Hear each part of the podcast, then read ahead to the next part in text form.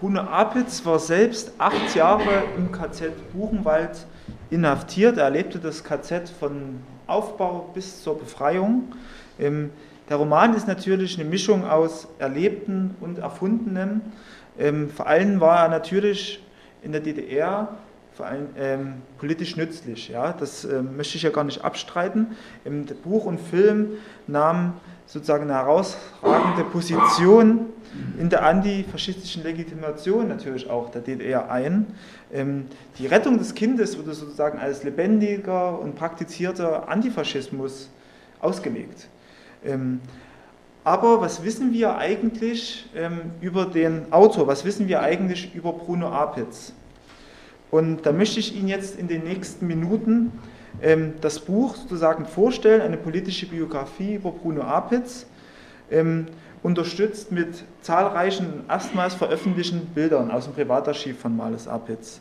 Und dabei gehe ich in sechs Schritten vor, sie sind auch mal dargestellt. Ähm, warum habe ich eigentlich eine Bruno Apitz Biografie geschrieben? Also wie komme ich dazu? ich als Sachse, man kann es ja, denke ich, deutlich hören, ähm, eine politische Biografie zu schreiben. Ähm, als zweites möchte ich auf die frühen Jahre von Bruno Abitz eingehen, über die eigentlich bisher wenig bekannt ist und natürlich eben seine Zeit im KZ Buchenwald näher beleuchten, die auch sehr oberflächlich in der DDR behandelt wurde, diese Zeit.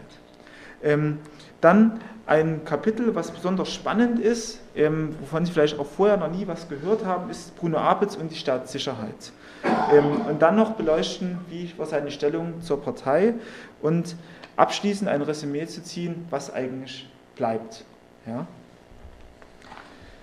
Also warum habe ich eine Bruno Apitz Biografie geschrieben? In der DDR wurde ja Bruno Apitz ganz schnell hochgejubelt, als nun dieser Roman rauskam.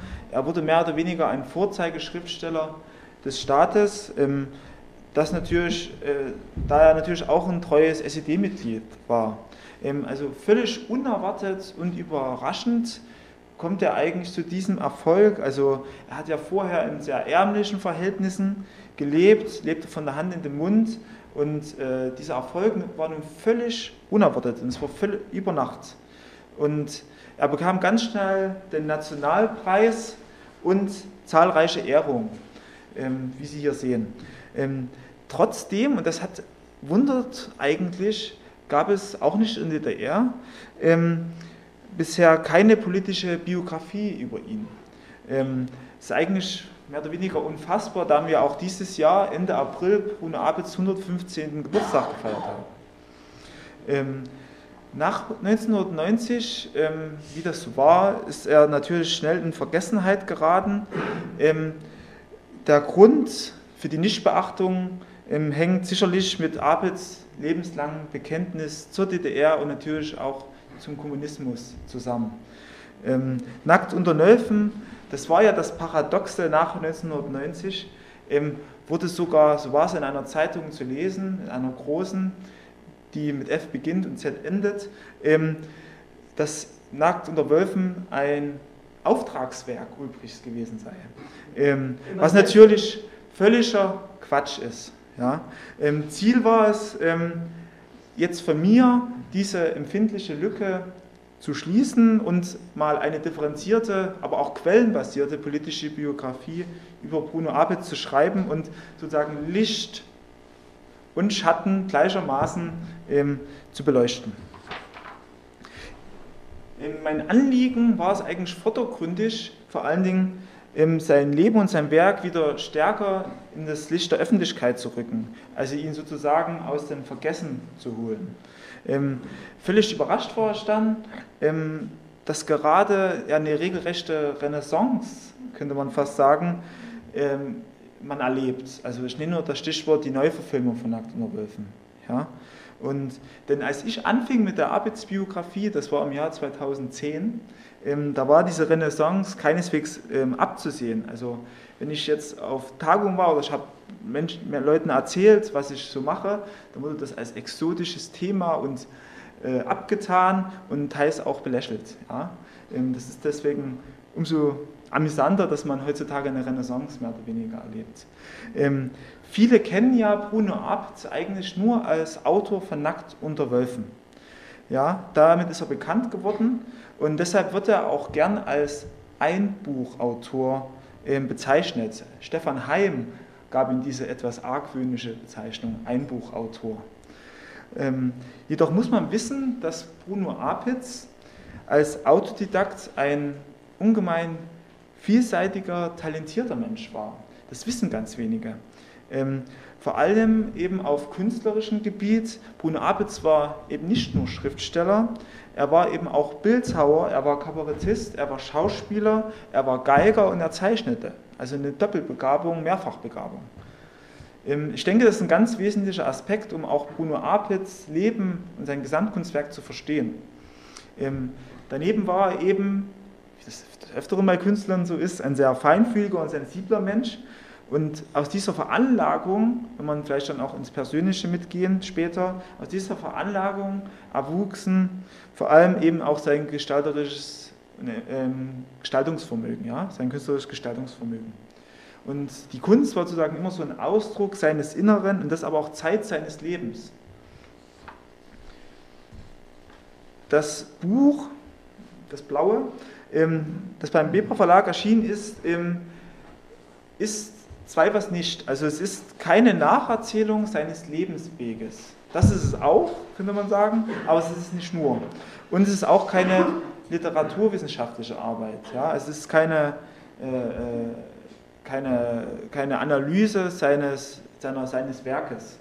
Ähm, gleichwohl findet natürlich, aber nur aber nicht so viel, ähm, das Prosa-Werk trotzdem Beachtung. Ja? Aber es wird meistens immer nur angestriffen.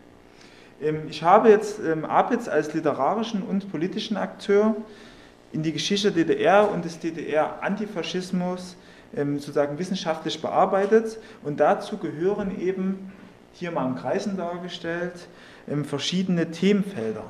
Also hier mal die wichtigsten Themenfelder und das Buch enthält auch über 40 Abbildungen, darunter Fotos, die eben wirklich erstmals ähm, veröffentlicht werden. Wir werden dann auch im Laufe des Vortrags noch einige dazu sehen. Und dazu gibt es auch noch einen Dokumentenanhang und äh, darunter sind auch erstmals abgedruckte Briefe und Texte sowie geführte Interviews.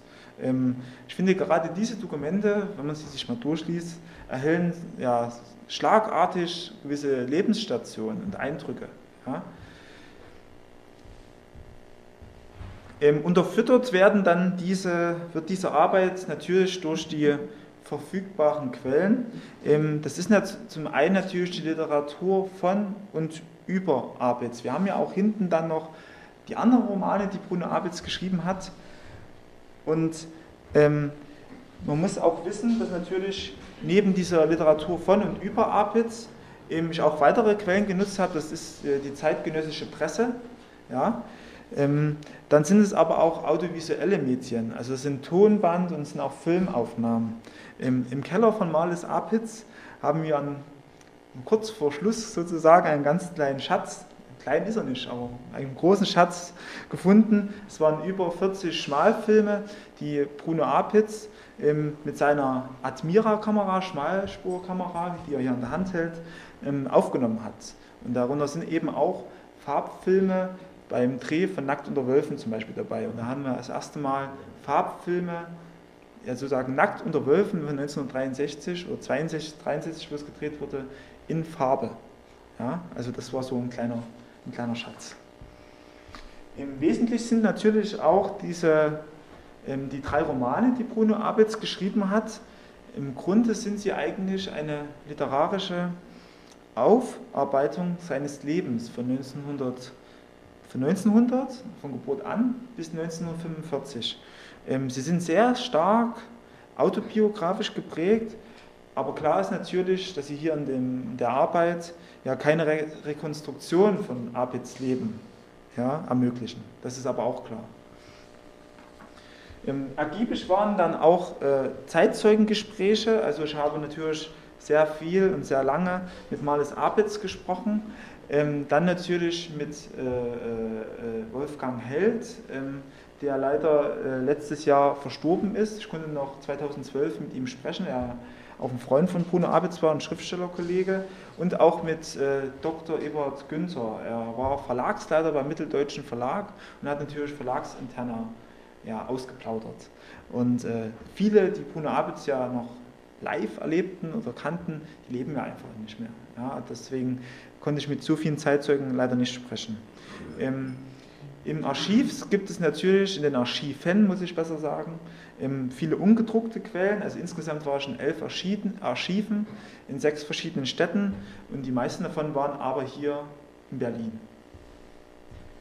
Ähm, ich möchte jetzt nicht alle Archive sozusagen vorstellen, ich möchte Ihnen nur mal zwei wesentliche nennen. Das ist einmal das Bruno Apitz Archiv in der Akademie der Künste. Also das war eigentlich so, so mein zweites Wohnzimmer sozusagen, die letzten vier Jahre. Ähm, ähm, weil das Bruno Apitz Archiv ähm, natürlich den persönlichen, inklusive des gesamten literarischen Nachlasses ähm, ähm, verwaltet, aufbewahrt. Und dazu zählen natürlich Manuskripte, Briefwechsel, Gefängnistagesbücher, persönliche Unterlagen und so weiter. Und, aber wenn ich jetzt gesagt habe, es ist der gesamte Nachlass, das stimmt nicht ganz. Ähm, ich war auch ähm, beim Privatbesitz beim, von Marles Apitz wo natürlich auch noch weitere persönliche Dokumente vorhanden waren, sowie eben zahlreiche Fotos, ähm, die ich aber auch alle nutzen durfte.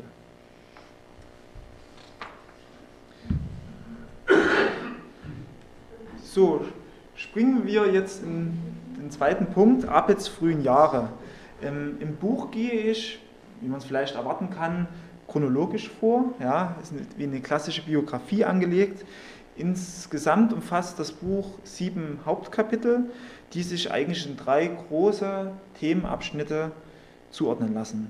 Der erste Abschnitt, das sind die Kapitel 1 und 2, ähm, zeichnen die frühen Jahre von Bruno Apitz Leben nach. Im Mittelpunkt steht eben seine Jugendzeit im Kaiserreich, ähm, in der Weimarer Republik, in Leipzig, wo er eben proletarisch aufgewachsen ist. Apitz erblickte am 28.04.1900 das Licht der Welt. Darum hatte ich ja gesagt, 115. Geburtstag war Ende April. Und 1900 ist auch immer leicht zu merken, da weiß man immer gleich, in welchem Jahr wie alt er ist. Ja? Also kann man immer so als Eselsbrücke gleich nehmen. Genau. Ähm, er war das zwölfte Kind einer Leipziger Arbeiterfamilie.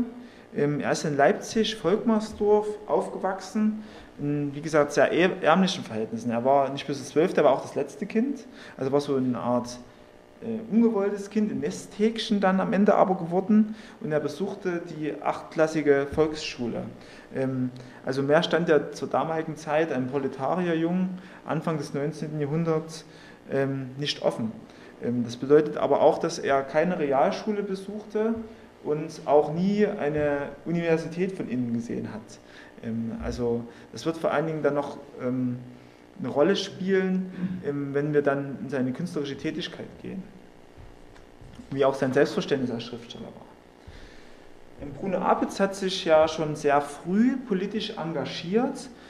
Das erste Mal kam er mit 17, mit 17 ins Gefängnis, als er bei einer Demonstration gegen den Ersten Weltkrieg eine Rede hielt.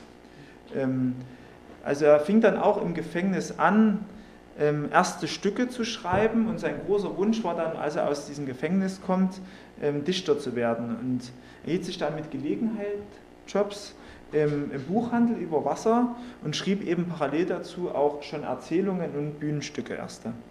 Und man sieht hier, er hat sich dann auch in Leipzig ähm, als Schauspieler ausprobiert, allerdings muss man sagen, das blieb relativ erfolglos. Also schon nach einem Jahr waren die Engagements nicht mehr da. Ähm, Bruno Apitz tritt dann 1927, also mit 27 Jahren, in die KPD ein.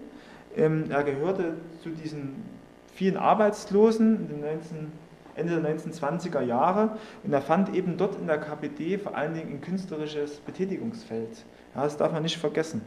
Ähm, Betätigungsfeld als sogenannter Agitprop-Künstler und er hat es dann geschafft, äh, auch Funktionär der KPD-Bezirksleitung zu werden in Leipzig und aber dort immer nur ähm, im Bereich der künstlerischen Tätigkeit. Ja? Also er war nie dieser ähm, Hardliner ähm, politische Funktionär, wie man sich vielleicht ihn vorstellt, sondern er war immer auf künstlerischem Gebiet tätig ähm, und er kämpft dann eben als überzeugter Kommunist aktiv gegen den Nationalsozialismus. Ähm, er verfasste, gestaltete und verteilte Plakate und Flugblätter und leistete auch sogenannte Zellenarbeit im Untergrund. Er hatte sogar eine eigene Zelle, die hieß Zelle Apitz. Das kann man ganz leicht herausfinden über die ähm, Untersuch äh, äh, äh, Gerichtsunterlagen und Akten, wo ähm, es darum ging, sozusagen ihn zu beweisen, dass er auch eine Zelle hatte. Ja. Mehrmals tritt er dann mit seinen Agitprop-Truppen, wo er auch immer Agitprop-Leiter war, also Leiter dieser, dieser Truppen, ähm, in großen Versammlungen auf. Er gestaltete dann auch ähm, Plakate im Linoschnittverfahren schon. Ähm, wir sehen hier mal eins davon. Zu sehen ist ein Plakat aus dem Jahr 1928 im Dezember. Er sammelt, es handelt hier von der Roten Hilfe. Die Rote Hilfe sammelt hier Geschenke für politische Gefangene. Also man sieht die Mutter mit dem Kind im Arm und dahinter dieses Gefängnisfenster und wo vermutlich der Mann dahinter steckt, der politische Gefangene und es äh, werden sozusagen hier Geschenke für Weihnachten gesammelt, damit der politische Gefangene auch ein bisschen Weihnachten Anführungsstrichen feiern kann. Ja. Eben das ist auch so ein, so ein Fundstück sozusagen aus den Archiven. Bisher, war immer bekannt, er hat äh, Plakate hergestellt, aber man konnte es nie sozusagen mal beweisen und mal eins sehen. Und das ist so ein, ein ja, wie soll man sagen, so ein, so ein außergewöhnlicher Fund, weil es ist im Deutschen Historischen Museum. Und das Deutsche Historische Museum wusste eigentlich gar nicht, was es in, Hand, in Händen hält. Ähm, und so ist erst dann in der Rekonstruktion herausgekommen. Also hatte man auch mal einen Beweis dafür, und es gibt noch mehr Plakate, ähm, dass er wirklich diese Plakate auch hergestellt hat. Ähm, man sieht es zum Beispiel hier, Linolschnitt Apitz LG. Apitz und LG heißt für Leipzig, war ja Leipziger. Also ist es ganz einfach und man kann auch gleich rekonstruieren, dass er zum Beispiel bei der Roten Hilfe mitgeholfen hat. Ja. Im, ab 1933 begann dann ähm, natürlich mit dem Machtantritt der Nationalsozialisten ähm, natürlich die, eine schwierige Zeit für einen Kommunisten. Ähm, er war dann mehrmals inhaftiert. Ähm, er verlor unter anderem bei Gestapo-Verhören einen Großteil seiner Zähne. In, inhaftiert war er in Kolditz, im KZ Kolditz. Hier ist er da mal mit auf dem Foto zu sehen, im Mai, Juni 1933 mit kahlgeschorenen Haaren. Dann war er im KZ Sachsenburg und auch ähm, für längere Zeit, über zwei Jahre, im Zuchthaus Waldheim. Im, finden sich alle in Sachsen. Ja? Und äh, zuletzt war er dann von Waldheim aus ähm, im KZ Buchenwald ähm, inhaftiert. Das heißt, Abitz kam am 4. November 1937 ins KZ Buchenwald und dieses KZ wurde erst im Sommer 37 aufgebaut, der Beginn, war am Beginn des Aufbaus, also war fast am Aufbaudatum mit dabei. Und es lagen sozusagen schon ja, mehrere Haftjahre hinter ihm. Also er kommt nicht ganz frisch nach Buchenwald. Und er ist auch davon ausgegangen, dass er, wo er im Zuchthaus Waldheim war, dass er rauskommt. Das zeigen die ganzen Briefwechsel. Er hat immer in seiner damaligen Verlobten geschrieben,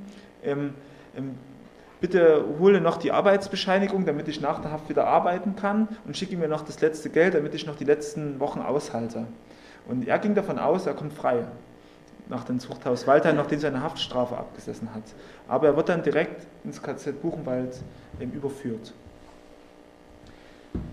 Und da sind wir schon beim zweiten großen Themenabschnitt des Buches, das ist eben Apitz Gefangenschaft. Oh.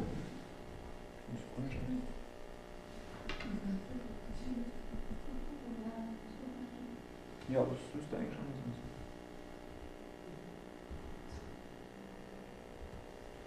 Ist scheinbar ein Grafikfehler, keine Ahnung, dann mache ich so. Ähm, eigentlich müsste man die Akte richtig sehen können, ähm, aber irgendwie klappt es nicht. Ja, scheinbar. Ähm, also es geht jetzt um die Gefangenschaft in Buchenwald.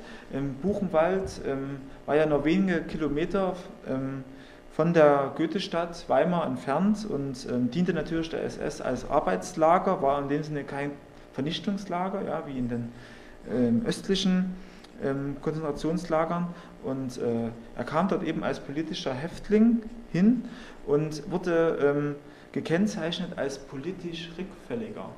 Politisch Rückfällige waren ähm, Häftlinge, die wiederholt inhaftiert waren, er war ja schon mehrmals in Haft, und sozusagen eine Entlassung ausgeschlossen war, weil er eben wieder rückfällig werden könnte.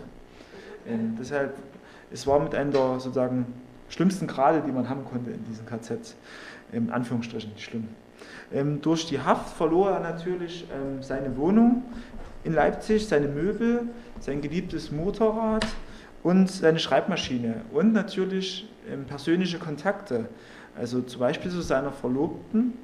Ja, ähm, er konnte, hatte noch Briefwechsel im Zuchthaus Waldheim, aber dann verliert sich schon ganz schnell die Spur im KZ Buchenwald, wo dann der Kontakt abgebrochen wurde. Ähm, es kommt noch hinzu, dass seine Mutter 1936, als er gerade im Zuchthaus Waldheim ist, stirbt.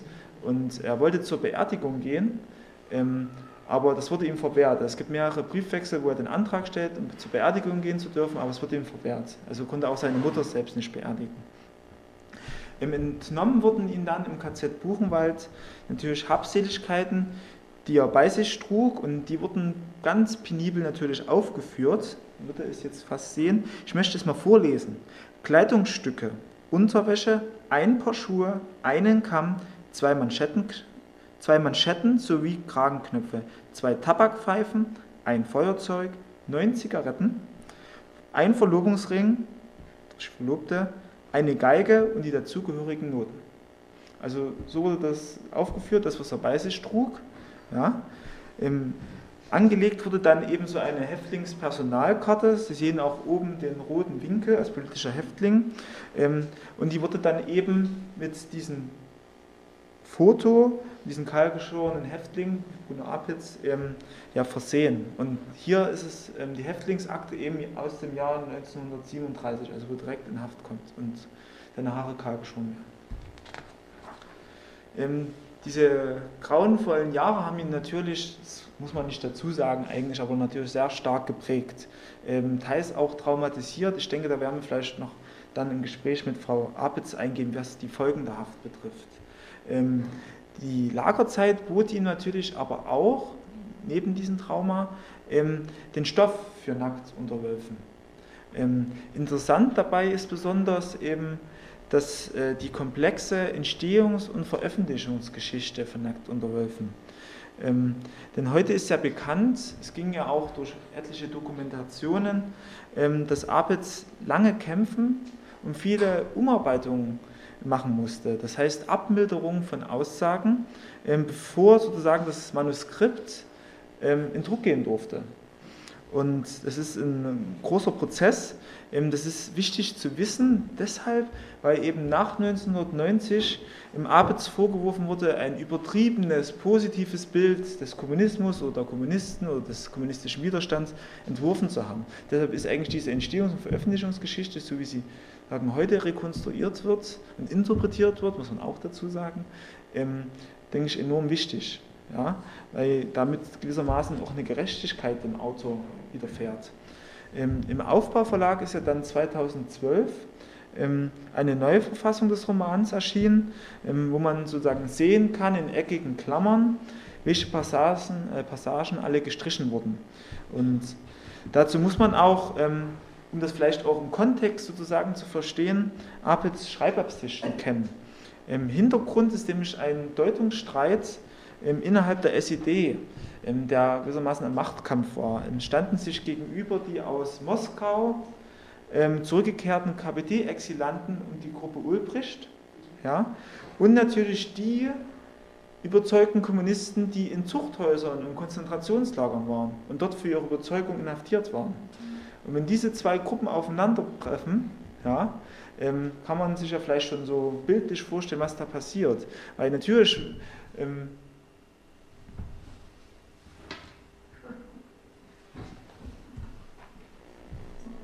Jetzt geht er wieder, glaube ich. ist gut, ja, lass mal so. Ähm, kann man sich natürlich vorstellen, wenn diese beiden Gruppen aufeinandertreffen, ja, dass dann natürlich Meinungsverschiedenheiten, äh, Meinungsverschiedenheiten vorherrschen. Vor allen Dingen da natürlich die Leute, die die Gruppe Ulbricht ja das mehr oder weniger das Sagen haben dort. Und äh, die Leute, die sagen für Überzeugung und Haft waren, Zuchthäusern waren und dort schwierige Aufgaben übernehmen mussten, ähm, an den Rand gestellt werden. Und ähm, was war eigentlich auch so genau dieser Konfliktpunkt, worüber es auch diesen Streit gab über die Deutungshoheit? Das war natürlich, dass die äh, inhaftierten Häftlinge oder die Kommunisten innerhalb dieses Lagers eine sehr große Machtposition innehatten. Ja, es ging auch durch die Dokumentation mit nackten Wölfen und so weiter. Und diese Machtposition ähm, hat sie natürlich gewissermaßen aus der anonymen Menge emporgehoben, ja, indem sie Aufgaben übernehmen, nahmen, als sogenannte Funktionshäftlinge, auch Kapos genannt. Und sie waren eben für die Erstellung von Transportlisten in die Vernichtungslager ähm, ähm, mit zuständig und mit verantwortlich. Ähm, verantwortlich in dem, in dem, Sinne muss ich es immer in Anführungsstrichen bitte sehen. Ähm, natürlich auch für die Zuteilung in Kommandos, ähm, wo es sichere Kommandos gab oder eben Kommandos, wo man sich zu Tode schuftete. Und ähm, sie entschieden mehr oder weniger, wenn man es so auf Nenner bringen will, über Leben und Tod mit. Und da sie eben diese schwierigen Aufgaben übernehmen mussten und mehr oder weniger auch mit der SS kooperieren mussten, waren sie ja in absoluten moralischen Dilemma. Ja, also das ist eine, kann man, vielleicht auch eine Sache, die man sich gar nicht vorstellen kann. Ja. Ähm, und es ist natürlich so, dass dann, um jetzt zurückzukommen, in den 1950er Jahren ähm, eine Vielzahl dieser ähm, Kommunisten, vor allen Dingen sind es hier die Buchenwalder Kommunisten, ähm, SED-Parteiverfahren bekamen, weil ihre Rolle, die sie im KZ selbst gespielt haben, nun kriminalisiert wurde. Ja? und das ist ja also unvorstellbar, weil das ja eine, eine riesengroße Demütigung ist ja, durch die Partei. es war sozusagen Machtkampf deshalb, weil eben diese Buchenwalder Kommunisten auch wichtige Machtpositionen innerhalb der DDR und den Verwaltungsapparaten innehatte. Ja, es wurden auch bekannte Persönlichkeiten, wie zum Beispiel der Ernst Busse, ja, der, der Leiter des Büros vom ähm, Präsidenten war, von Wilhelm Pieck. Ja, ähm, der wurde zum Beispiel dann auch an den Rand gedrängt und es ging bis ins Gulag. Ja, also sie wurden dann als Kriegsverbrecher abgetan. Ähm, und ähm, da gab es ganz viele Beispiele davon. Und man muss ja natürlich wissen, Apitz blieben natürlich solche Vorgänge ja, nicht verborgen. Ähm, nicht selten waren ja auch Apitz Freunde darunter, zumindest Leute, die er kannte, also Bekannte. Und in diesem zeitgeschichtlichen Zusammenhang ist auch ähm, die Schreibabsicht von Bruno Apitz zu sehen. Also Apitz wollte eben die realen Konflikte ihres Überlebenskampfes sowie die Grenzen ihres Widerstands erzählen. Ja, darum schreibt er dieses Buch, darum griff er auch zu Feder und Papier. Er wollte sozusagen erklären. Ja, ähm, darum ist dieses Buch auch der Versuch gewissermaßen einer Ehrenrettung ähm, dieser Buchenwalder Kommunisten. Und das ist auch der Grund, weil diese Verfahren waren Anfang der 50er Jahre, wo er erst dann Ende der 50er Jahre diesen Roman schreibt. Er schreibt, äh, drückt es in einem Interview so aus, es hat sich einiges herausgebildet. Ähm, und es sind erst mal ein paar Dinge passiert, ohne das konkret zu nennen. Ja? Ähm, worauf er anspielt, sind eben diese Prozesse, was man natürlich in einem Interview nicht so sagen konnte. Ja? Ähm, man nannte das ja dann auch die stalinistischen Parteisäuberungen. Ja? So ist es in der Wissenschaft zumindest tituliert. Und dieser Schreibprozess gestaltet sich dann Ende der 50er Jahre mehr oder weniger zu einer Tortur. Ähm, er wollte ja dieses Buch unbedingt zu Ende bringen und musste dann gewissermaßen auf politische Vorgaben reagieren. Ähm, für die Offiziellen war der Roman trotzdem sozusagen mehr oder weniger ein Geschenk, hätte ich fast des Himmels gesagt, aber er war ein Geschenk, ähm, weil natürlich hier ein positives Bild auf die Kommunisten geworfen wurde. Aber die Vorgaben waren so, dass gewissermaßen ähm, es alles sehr vage im Detail bleiben sollte. Ja, also diese Konflikte, wie zum Beispiel Transportlisten erstellt wurden, ja, ähm, dass eben auch bei Giftinjektionen ähm, Häftlinge mit attestieren mussten bei SS-Ärzten und so weiter. Alles diese Passagen, die vorkommen im Original, ähm, sind rausgestrichen worden.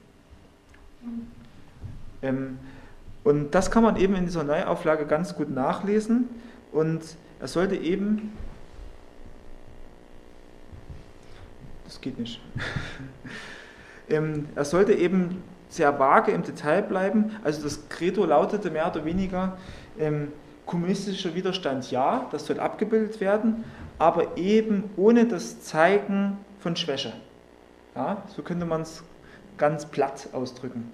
Und die Angst war eben groß, dass eben, wenn solche Konfliktsituationen geschildert werden, ja, dass eben solche besagten Passagen drin bleiben, ähm, dass es dann gewissermaßen zu einer negativen Bewertung kommt, natürlich des Kommunismus und der Kommunisten im Lager selbst. Ähm, das war die große Angst und das eben ähm, war dieser Schreibprozess eine riesen Tortur. Man muss wissen, er hatte ganz viele Schriftwechsel mit dem Verlag und mit Offiziellen und äh, hat immer wieder sich versucht zu erklären. Er konnte auch manche Textpassagen drin lassen. Er musste auch viele Sachen umändern, umschreiben. Ja. Zum Beispiel zum Beispiel dieser äh, Transport von dem Kind ähm, ähm, steht bei Bruno Abitz im Original, ähm, er geht nach Bergen-Belsen. Ja. Ähm, und äh, im Roman steht dann einfach drin, er ging ins Ungewisse weil sozusagen ein politischer Häftling kein Kind in den sicheren Tod schickt, was ja Bergen-Belsen ist, weil es Vernichtungslager war. Und solche äh, Passagen wurden dann abgemildert. Ja. Auch so wurde ähm, NS-Vokabular, was die Häftlinge selbst mitverwendeten, wie Menschenschrott, ja, zum Beispiel, oder Ganoven-Elemente, ja, quasi KZ-Sprache, ähm, diese wurden auch alle gestrichen, diese Begriffe. Ja. Aber auch eine Figur wie dieser SS-Arzt, ähm, Baba Perthold, wird auch gestrichen, komplett. Die ganze Szene wird gestrichen. So, jetzt ein Sprung zurück. Apitz im KZ Buchenwald. Ähm, in der Anfangszeit war Bruno Apitz ähm, für verschiedene Arbeitskommandos ähm, zugeteilt. Er musste dort eine äh, sehr schwere Arbeit verrichten, aber wenn man Bruno Apitz ja, kannte oder kennt, dann weiß man, dass er für so schwere körperliche Arbeit ja nicht geeignet war. Er war gerade mal so 1,60 groß, war ein ganz kleiner, äh, zierlicher, hagerer Mensch. Er hat es selbst mal ausgedrückt äh, mit den Worten, ich bin eine haritische Ölsardine. Und ähm, mehr oder weniger wäre Bruno Apitz zugrunde gegangen, hätten ihn seine kommunistischen Kameraden nicht in ein sogenanntes sicheres Kommando gesteckt. Ähm, Bruno Apitz war dann im Kommando für Bildhauerei und für Pathologie. Und dort entstanden eben in der Bildhauerei zahlreiche Schnitzarbeiten. Ähm, wobei er sich ähm, das Bildhauereihandwerk ähm, ähm, autodidaktisch aneignete. Also das ist wieder diese Gabe, ähm, autodidaktisch künstlerisch tätig zu sein. Er war ja ähm, gelernter Stempelschneider, hat allerdings die Lehre nach einem Jahr schon wieder abgebrochen und das hat ihm sicherlich hier gewissermaßen auch mitgeholfen. Ja? Und äh, das waren vor allen Dingen Auftragsarbeiten, die er durchführen musste für die SS. Und wie zum Beispiel dieser übermannshohe äh, Wegweiser im Karacho-Weg. Ja? Und besonders diese Arbeiten haben eigentlich bei meiner Recherche eine ganz besondere oder reizvolle Quelle dargestellt. Ähm, Teil davon sind auch noch in den Dauerausstellungen der Gedenkstätte Buchenwald, wie das hier, das obere, obere Teil zumindest zu sehen. Ähm, und im Deutschen Historischen Museum sind auch einige Originale. Ich werde dann auch noch nennen, welche.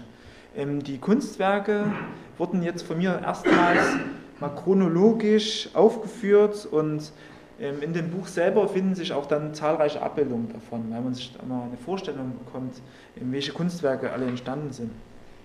Hier ist zum Beispiel mal so eins. Appels selbst bezeichnete sich in einem Interview ganz bescheiden als sogenannter Laienkünstler im, im Lager. Ähm, als sogenannter Laienkünstler hat er natürlich auch eine gewisse äh, gehobene Stellung im Lager. Das muss man auch wissen, die ihn gewissermaßen aus der anonymen Menge emporhob. Ja? Ähm, Appitz war im Buchenwald Lager bekannt. Ja? Und er konnte sich gewissermaßen in der Bildhauerei Nischen einer Alltagsnormalität einrichten und hatte auch dadurch gewisse Privilegien. Ja? Zum Beispiel 1943 ähm, bekommt er einen Schein für Hafterleichterung, das heißt, er musste sich nicht mehr die Haare schonen lassen, hatte, konnte normales Haar tragen, ähm, hatte bevorzugten Kantinengang und er durfte auch, musste nicht zum Appell mehr und äh, er durfte auch rauchen während der Arbeit. Ja? Also es sind gewissermaßen solche Privilegien, die man dann dadurch auch bekommen hat, weil man eben direkt für die SS gearbeitet hat. Ja? Und Apitz selbst empfand sich, so hat es mal genannt, als Luxussklave. Und symbolisch ist, denke ich, diese Clownsfigur, die aber keine Auftragsarbeit war, sondern die aus eigenem Antrieb schuf. Und besonders diese Arbeiten sind eigentlich immer die, die man, äh, die so einen ganz besonderen Touch haben, ja? wenn man sich anschaut, die aus eigenem Antrieb entstehen. Und gewissermaßen ist dieser Clown ja eine Verkörperung seiner selbst, also dessen Aufgabe es ist, die SS Führer zu belustigen, aber hinter der Maske seines eigenen Leides, wie die Clownsfigur ja nun einmal ist. In den Räumen der Pathologie, das war sozusagen der nächste Schritt, ähm, er kam von der Bildhauerei in die Pathologie, entsteht auch diese vielbeachtete, vielbeachtete Holzplastik, das letzte Gesicht. Ähm, das Original ist heute im Deutschen Historischen Museum ausgestellt und ich denke, die künstlerische Betätigung kann eben für sein Überleben im Lager gar nicht genug eingeschätzt werden, hoch genug eingeschätzt werden. Ähm, ich denke, gerade diese Schnitzarbeiten zeigen eigentlich, und wie gesagt, im Buch sind eine Vielzahl davon zu sehen, ähm, dass eben Abitz nicht nur dieser Einbuchautor, wie ihn Herr Stefan Heim argwöhnisch ähm, nannte, gesehen werden kann. er war noch viel mehr. Die Frage ist natürlich, die man sich so stellt, so habe ich die Diskussion zum Beispiel mit äh, Dr. Eberhard Günther gehabt, nochmal zur Erinnerung, der Verlagsleiter. Was wäre denn gewesen, wenn Apitz eine künstlerische Ausbildung genossen hätte? Ja, er hat sich ja alles autodidaktisch angeeignet. Ähm, ähm, hat er gemeint, vielleicht wäre er sowas wie eine zweite Käthe Kollwitz geworden. Ja? So, oder Ernst Barlach, ja. Ähm, im KZ Buchenwald schrieb er auch revueartige Szenen und das waren meist sehr satirische Stücke. Ähm, er dichtete und äh, schrieb auch Erzählungen. Es stehen ja auch im Lager selbst ähm, drei Erzählungen. Ja? Und er bot dann auf illegalen, aber auch legalen Veranstaltungen seine Stücke dar. Also auch vor den Augen der SS. Ja? Und man benutzte dann eine sogenannte Sklavensprache. Also das war die Sprache, die die SS sozusagen nicht verstand, aber jeder Häftling hat sie verstanden. Ja? Also es war kodiert sozusagen. Und er schauspielerte auch und moderierte diese Veranstaltungen, die allerdings auch international waren. Ja? Also ähm, es waren ja meistens internationale Konzerte, die man dann auf bunten Abenden, wie sie hießen, oder auf Lagerabenden bot. Und er war auch sowas wie ein Confessier, ja? er machte Ansagen. Und ich denke, hier ist es ganz gut, mal Bruno Apitz selbst sprechen zu lassen. Wir haben hier ein Interview, das er Anfang der 1970er Jahre ähm, gibt und wo er eben darüber berichtet, ähm, über sein künstlerisches Schaffen im KZ Buchenwald. Ist auch so ein Kellerfund. Es sind die beiden Formen der künstlerischen Betätigung der Häftlingen im Konzentrationslager. Sie haben gehört, ähm, Bruno Abitz hat sehr betont immer gesprochen. Ja. Das hat er nicht immer so gemacht. Er war ja Leipziger und hat auch gerne Leipzigerisch gesprochen und so sächsisch leicht wie ich. Von Busch bis, was hat er gesagt? Schiller Magistrosa. Bitte? Schiller Magistrosa. So. Ähm, jetzt springe ich in das fünfte Hauptkapitel des Buches und zwar beleuchtet es unter dem Titel ähm, Bruno Apitz und die Staatssicherheit, wie ich finde, ja einen überaus spannenden Teilaspekt seiner Biografie. Ähm, Sie kennen vielleicht ähm, das Buch von Joachim Walter, ähm, Sicherheitsbereich Literatur. Er hat damals ähm, sozusagen äh, äh, die DDR-Literatur ähm, untersucht in Bezug auf ähm, die Überwachung der Stadtsicherheit. Und das war das erste große Werk, was dann 90er, 1990er Jahren rauskam, nämlich 1996. Und da wurden eben auch Bruno Apitz ähm, MFS-Kontakte bekannt. Und Ähm, dennoch ist dann diese Tatsache, es steht in dem Buch auch nur als Tatsache geschrieben, ähm, nicht umfassend rekonstruiert worden. Und deshalb bin ich dann nochmal auf die Spur gegangen und habe mir sozusagen die Akten, habe die Akten gesichtet und es ist durchaus viel ambivalenter und vielschichtiger, als man vielleicht am Anfang denkt, wenn man nur die Schlagzeile hört, Habits und die Stadtsicherheit. Ähm, interessant ist nämlich, ähm, wann und wozu eigentlich APITS angeworben wurde. Ähm, das, MS, das MFS fragte mich, und darum ist es auch so interessant, genau in jenem Moment bei ihm an, als er nach langem Kampf endlich einen Verlag ähm, für seinen Buchenwaldstoff, also für Nackt unter Wölfen, ja, für das Buch gefunden hatte. Genau in diesem Moment fragte er fragte das MFS an, das war im Sommer 1957. Ja, er hat schon ein paar erste Seiten geschrieben und er suchte immer noch händeringend nach einem Verlag. Und ähm, also war er sozusagen kurz so vor Beendigung seines Werkes, aber der Verlag stand noch in dem Sinne nicht fest. Und man muss sich ins Gedächtnis rufen, ähm, dass eben vorher keiner diesen Stoff wollte. Ähm, er war ursprünglich als Film eigentlich angelegt und er hat es dann probiert bei der DEFA. Ja, die hat den Stoff abgelehnt. Ähm, er wäre nicht mehr zeitgemäß und man hat auch nicht die Gewähr, dass er das irgendwie hinbekommen würde als Literat und als Autor. Dann hat er ein Stipendium an den Schriftstellerverband gestellt auch der Schriftstellerverband sagte, ähm, ähm, sie sind sich nicht sicher, ob er diesen gewaltigen Stoff zu einem Werk formen könnte. Also es gab enorme Ablehnung ja, und er hat dann mit dem Mitteldeutschen Verlag ähm, einen sehr jungen und engagierten, talentierten Verlag gefunden, der eben auch ähm, ähm, zur damaligen Zeit vor allem auch kritische Werke herausbrachte. Ja. Und war ein bisschen experimentierfreudig auch. Und man muss auch wissen, der Fritz Bressau war ja auch Häftling gewesen ja, im Buchenwald. Das war der Verlagschef. Und damit hat er quasi auch einen ähm, ja, Bekannten und Freund gefunden, der diesen, dieses Buch auch mit unbedingt herausbringen wollte.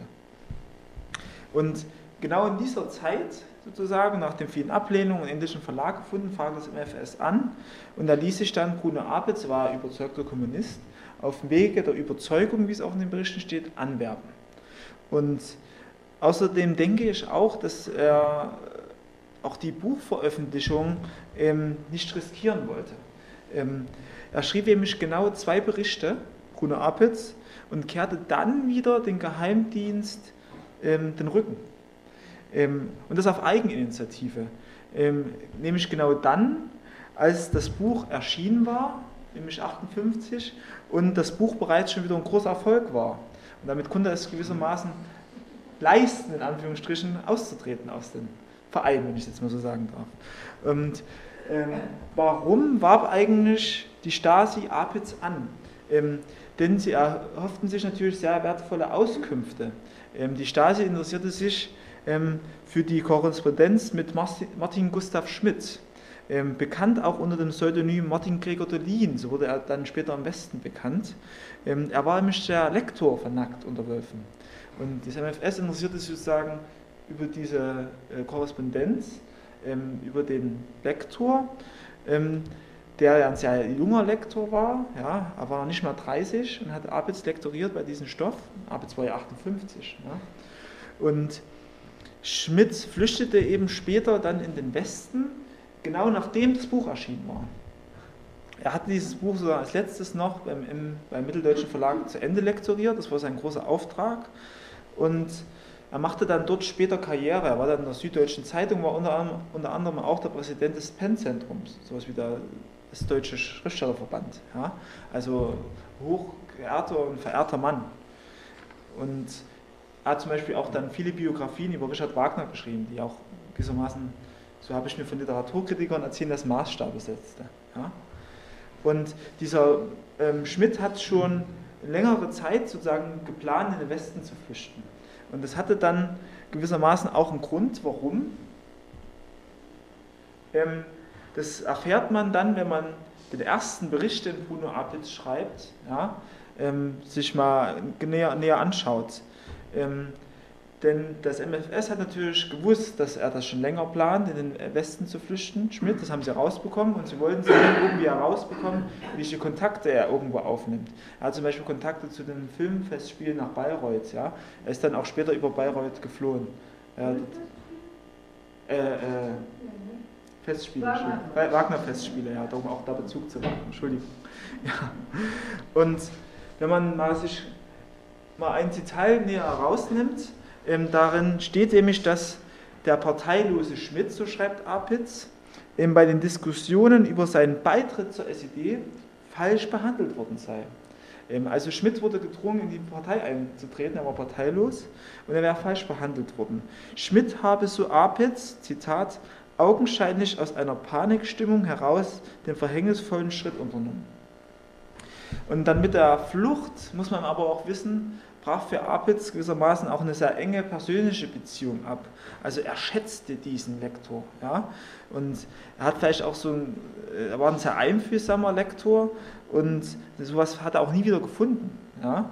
Und das war aber auch so ein Garant dafür, dass dieses Buch dann auch zu so einem Erfolg wurde, ja? wie es lektoriert wurde. Und er war ihm zeitlebens auch sehr dankbar dafür. Und eine Ironie der Geschichte bleibt eigentlich, dass am Ende ja, ein Republikflüchtling ähm, den Klassiker des DDR-Antifaschismus lektorierte. Ja, das ist immer dann so ein Geschmäckle. Und Apitz brach dann auf eigenen Wunsch äh, hin die Kontakte ab zum MFS und äh, das, das, war ihm auch in der DDR möglich. Das darf man nicht vergessen. Er hat immer wieder versucht, das geht aus drei Berichten heraus, eben den Kontakt abzubrechen und er hätte keine Zeit mehr, waren Begründungen und auch so hat er dazu keine Lust mehr und ähm, diese frühe Kündigung zeigt eigentlich, dass er von der Stasi dann, so wie er sich scheinbar auch erlebt hat, ähm, nie völlig überzeugt war. Äh, denn er lehnte es dann im Abschlussbericht auch ab, ähm, so steht es geschrieben, ähm, sich als sogenannter IM ja, umregistrieren zu lassen. Damals hieß es ja noch GI, also geheimer Informator, und später ist es dann IM geworden, inoffizieller Mitarbeiter. Und Abitz war vorher nur eine DA, eine Deckadresse. Er hatte sowas wie einen Briefkasten nur. Und äh, er wollte sich auch nicht umregistrieren lassen, das hat er abgelehnt, das steht ganz deutlich in Abschlussberichten. Und am Ende ist es so gekommen, dass eine relativ dünne Akte entstanden ist, von nicht mehr ganz 60 Seiten, wo es meistens immer Protokolle von den Führungsoffizieren waren.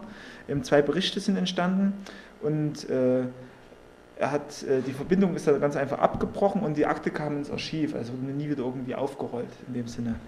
Und zu vermuten ist natürlich, warum er austritt. Er konnte das gewissermaßen auch aufgrund seines großen Erfolgs, den er dann mit Nackten Wölfen hatte, er hatte dann auch Begründungen dafür, ja, ähm, sich da davon abzugehen. Entschuldigung, darf ich kurz was zu dem Text sagen? Ja. Ich finde, dass das sehr deutlich wird, warum er austritt. Er äußert sich ja hier äußerst differenziert. Hm. Er schätzt diesen, äh, den Herrn Schmidt, den schätzt er einmal beruflich, schriftstellerisch, aber er schätzt ihn auch persönlich. Er hält ihn für in der Denkweise ehrlich und loyal zum Staat. Mhm. Er sagt, wahrscheinlich ist er zu sehr unter Druck gesetzt worden. Das heißt, er schätzt das psychologisch ein, dass dieser Mensch in seiner bürgerlichen Zwischenstellung nicht bereit war zu oder, oder zu sehr unter Druck gesetzt wurde zu einer einseitigen Parteiennahme. Und ich denke, was aus dem Text hervorgeht, war Apitz selbst viel zu differenziert, um sich so ganz einseitig vereinnahmen zu lassen. Und das äh, das, war, äh, das ist ja auch das große Problem in der Auseinandersetzung äh, mit äh, der DDR und der Staatssicherheit, die sicherlich auch nicht nur so schlecht war, wie sie heute dargestellt hm. wird, sondern die natürlich auch für ihren Staat ja, eine Schutzfunktion übernehmen wollte und eine Aussichtsfunktion, aber da sehr weit über das Ziel hinaus ist, indem sie die Leute auch zu sehr vereinnahmte und zu sehr zwang in eine bestimmte hm. Richtung.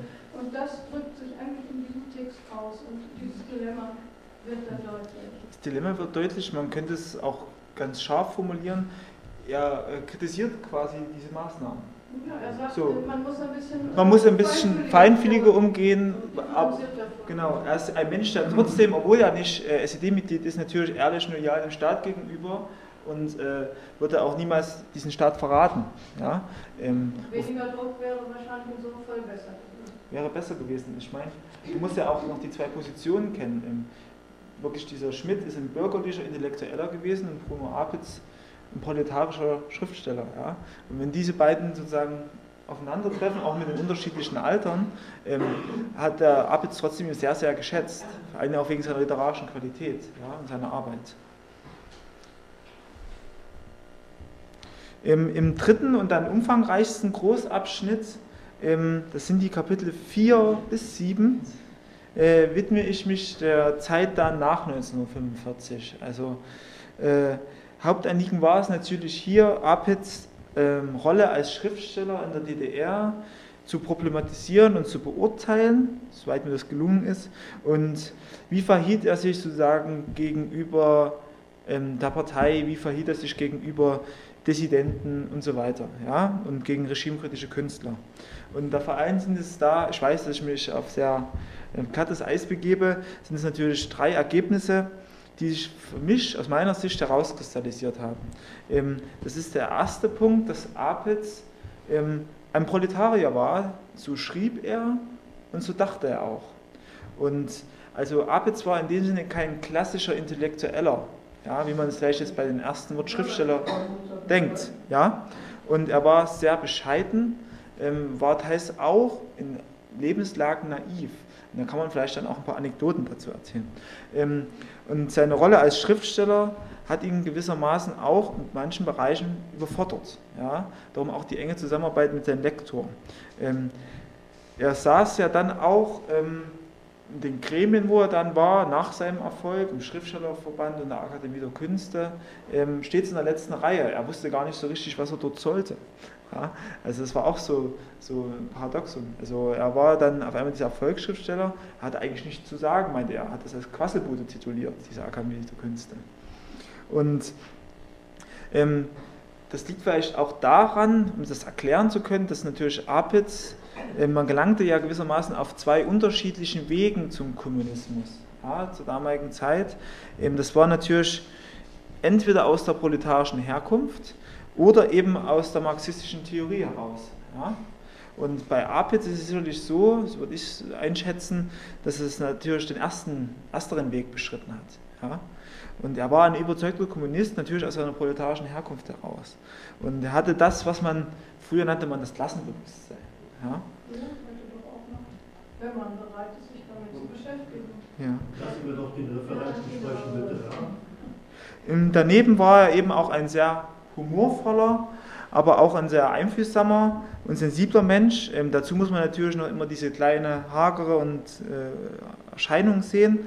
Und in äh, dieses vermeintliche Manko, ähm, so hat es mir auch Frau Males-Apitz gesagt, ähm, hat sich bei ihm sowas wie stets ein Negativ, Negativgefühl erzeugt.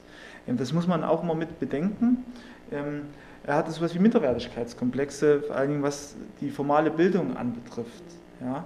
Ähm, zum Beispiel hat er Erwin Strittmatter ja, kennengelernt und hat ihn gerade so hofiert ja, und hat ihn bewundert aufgrund seiner Bildungsgrades und äh, hat sich da selbst natürlich ganz klein gesehen. Ja.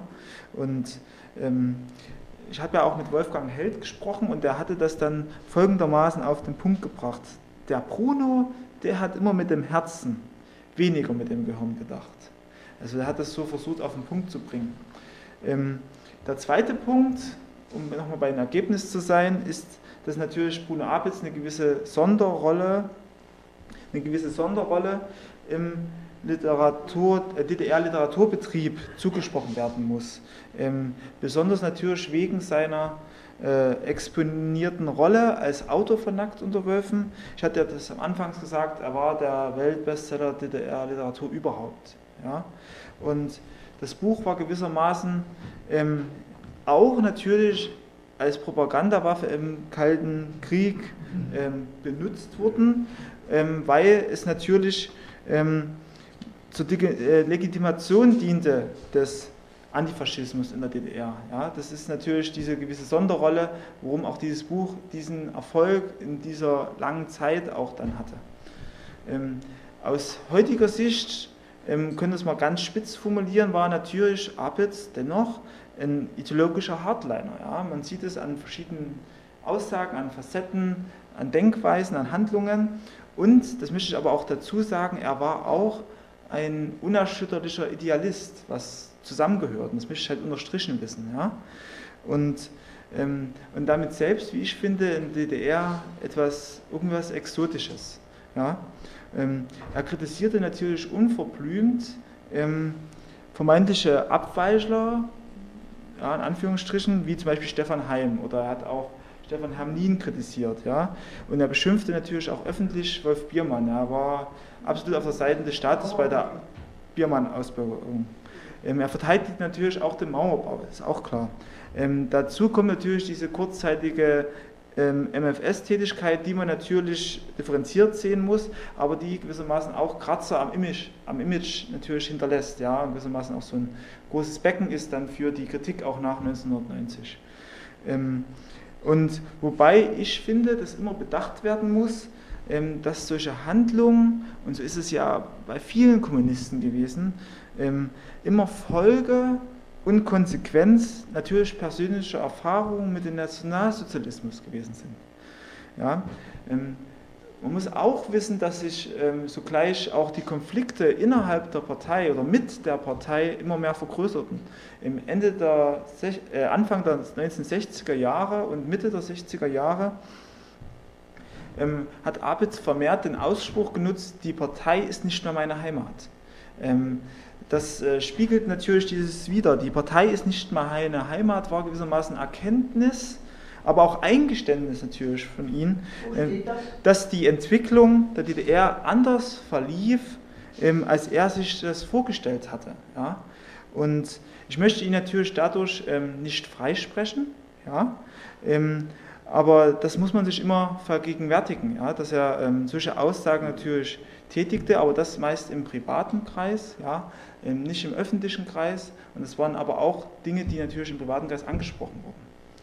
Ähm, Bruno Apitz starb dann kurz vor seinem 79.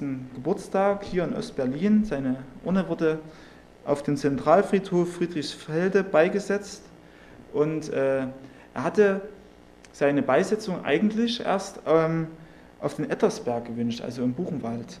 Und das wurde ihnen allerdings von oberster Stelle, es ähm, gibt da ein Protokoll vom Politbüro, verwehrt.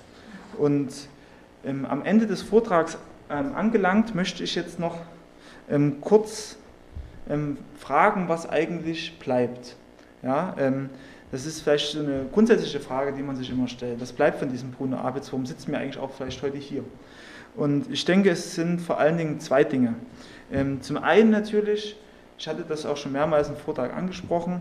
Ähm, Bruno Abitz sollte aus meiner Sicht nicht nur als Einbuchautor gesehen werden, sondern sein künstlerisches, sondern war eben ein künstlerisches Multitalent.